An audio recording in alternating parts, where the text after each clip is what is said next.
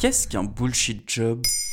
Merci d'avoir posé la question. En 2013, dans un article paru dans le magazine Strike, l'anthropologue, économiste et militant altermondialiste David Grever alertait sur la multiplication des bullshit jobs, les jobs à la con. Ces emplois rémunérés sans utilité, superflus et néfastes, au point que même les salariés qui les occupent ne parviennent pas à en justifier l'existence. En particulier lorsqu'on les compare à des professions comme celle de professeur ou d'infirmière, moins bien payées en dépit de leur importance. Les fameux premiers de cordée que le confinement a mis sur le devant de la scène en ces temps de pandémie. Exactement. Et figure-toi que l'époque a aussi révélé certains scandales de job à la con, notamment ce scandale anglais où de grands cabinets de conseil ont été grassement rémunérés par le gouvernement de Boris Johnson pour l'aider à gérer la pandémie avec les mauvais résultats que l'on sait. Parmi les factures réglées par le contribuable anglais, on en trouve une de près d'un million de livres destinée à formuler, je cite, le narratif du programme de test anglais. Comprenons, puisque nous n'avons pas assez de tests, on va formuler un baratin pour endormir les gens. Eh bien, un bullshit job, selon Greber, c'est exactement cela. Et il disait quoi dans son article? Son article devenu viral a été traduit en 12 langues deux semaines après sa publication. C'est dire le malaise qu'il a soulevé.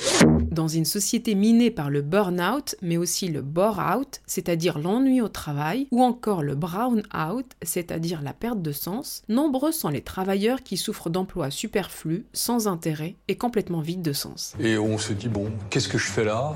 Pourquoi je fais ce boulot? Et finalement, c'est pas fait pour moi. Citant plusieurs études d'opinion, l'anthropologue explique que 37 à 40% des personnes interrogées au Royaume-Uni et aux Pays-Bas étaient convaincues que leur travail à plein temps n'apportait pas grand-chose d'important au monde. Il n'est pas forcément question de personnes qui n'aiment pas leur travail, mais du regard qu'ils peuvent avoir sur l'intérêt que leur travail représente pour le fonctionnement de la société. Et t'as des exemples? David Greber a distingué une typologie de cinq groupes de jobs à la con qu'il a théorisé. Une typologie qu'il qualifie lui-même d'imparfaite, et certaines personnes peuvent se reconnaître partiellement dans plusieurs catégories, comme le larbin que l'anthropologue définit lui-même. C'est pas parce que euh, le boss ne veut pas faire le travail, mais il veut avoir des gens qui soient sous ses ordres pour se sentir important. Ou le porte-flingue. Ben, ce sont des vendeurs de télémarketing, des avocats d'affaires, des gens, des consultants dans les relations publiques, et ils pensaient que si leur industrie n'existait pas, le monde serait un lieu où on vivrait mieux. Ou le rafistoleur. Les rafistoleurs sont là pour résoudre un problème qui ne devrait pas exister.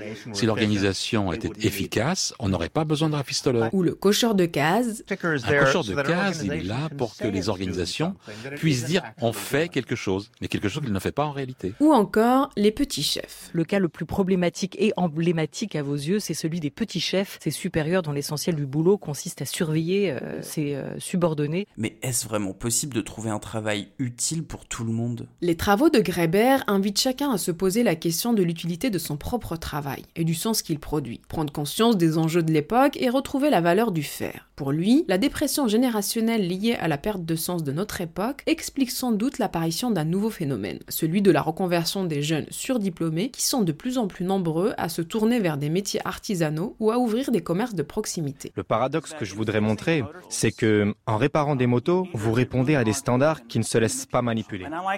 Et c'est ce qui me plaît. C'est ce que Matthew Crawford avait esquissé dans son essai Éloge du carburateur, dans lequel il expliquait comment il avait abandonné son travail dans un think tank pour ouvrir un atelier de réparation de motos. Et quel serait le remède au job à la con si on veut pas tous devenir mécaniciens Selon l'anthropologue, réduire le temps de travail à 15 heures par semaine par exemple donnerait du travail utile à plus de personnes. Et puis l'un des moyens pour éliminer ces bullshit jobs serait le revenu universel. Contrairement aux idées reçues, le revenu universel ne produirait pas une société oisive et non productive. Le fait même que ces jobs à la con produisent de la souffrance prouve justement selon Greber que les gens ont envie d'agir, de faire des choses, mais pas forcément dans le cadre d'un travail salarié. À méditer. Voilà ce qu'est un bullshit job.